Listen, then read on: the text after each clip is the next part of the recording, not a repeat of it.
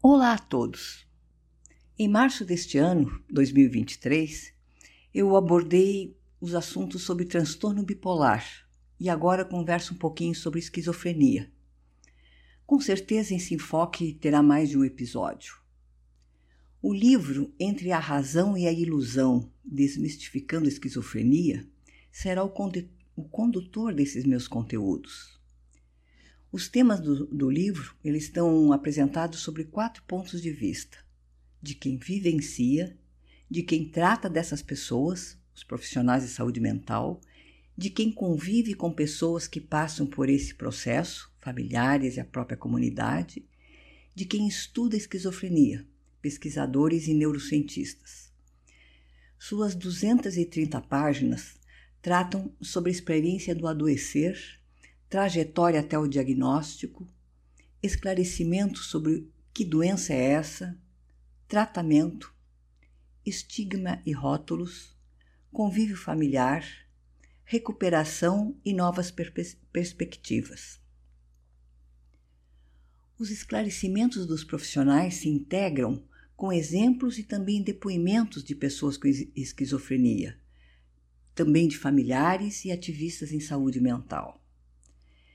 É um livro de leitura acessível, com abordagem realista sobre essa doença, com caminhos e exemplos de superação, onde o esperançar se faz presente. Hoje eu leio destacando o texto da neuropsicóloga Stella M. Malta, que está lá na página 51 da segunda edição desse livro Entre a Razão e a Ilusão. A neuropsicologia pode ser definida como o estudo da relação entre o cérebro e o comportamento.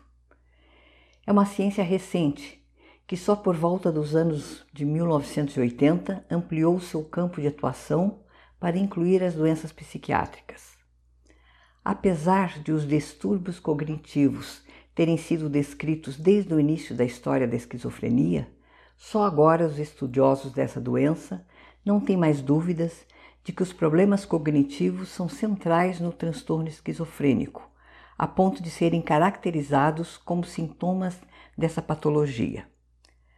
O comprometimento cognitivo na esquizofrenia inclui problemas de atenção e concentração, memória e aprendizagem, linguagem e funções executivas, ou seja, ter vontade de fazer uma coisa, planejar como conseguir realizá-la, capacidade de resolver os problemas que vão surgindo, etc além de maior lentidão para realizar tarefas. O declínio nas habilidades cognitivas está presente na maioria dos portadores de esquizofrenia, mas também existem aqueles com um funcionamento cognitivo normal. Esse declínio aparece começar um pouco antes do início da doença e não piorar muito com o decorrer do tempo.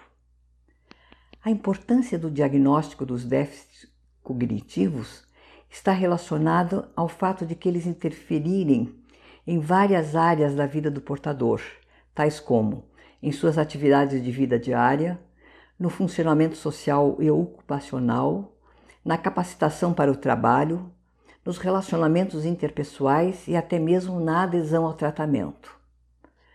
Com base nesses recentes conhecimentos, é cada vez mais frequente a avaliação neuropsicológica do indivíduo portador de esquizofrenia. Essa avaliação é realizada pela aplicação de testes neuropsicológicos que avaliam o funcionamento cognitivo, ou seja, a atenção, a memória, a aprendizagem, as funções executivas, a linguagem, etc. Os objetivos dessa avaliação são verificar quais as habilidades e as dificuldades que essa pessoa apresenta e ajudar no planejamento de um projeto terapêutico específico para esse paciente.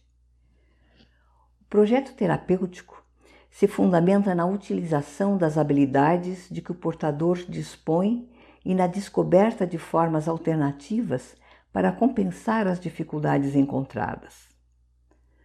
Outra forma de atuação da neuropsicologia é a reabilitação cognitiva, que é um tratamento com o objetivo de recuperar ou diminuir os déficits cognitivos e, consequentemente, reduzir a longa duração das consequências sociais e pessoais da doença.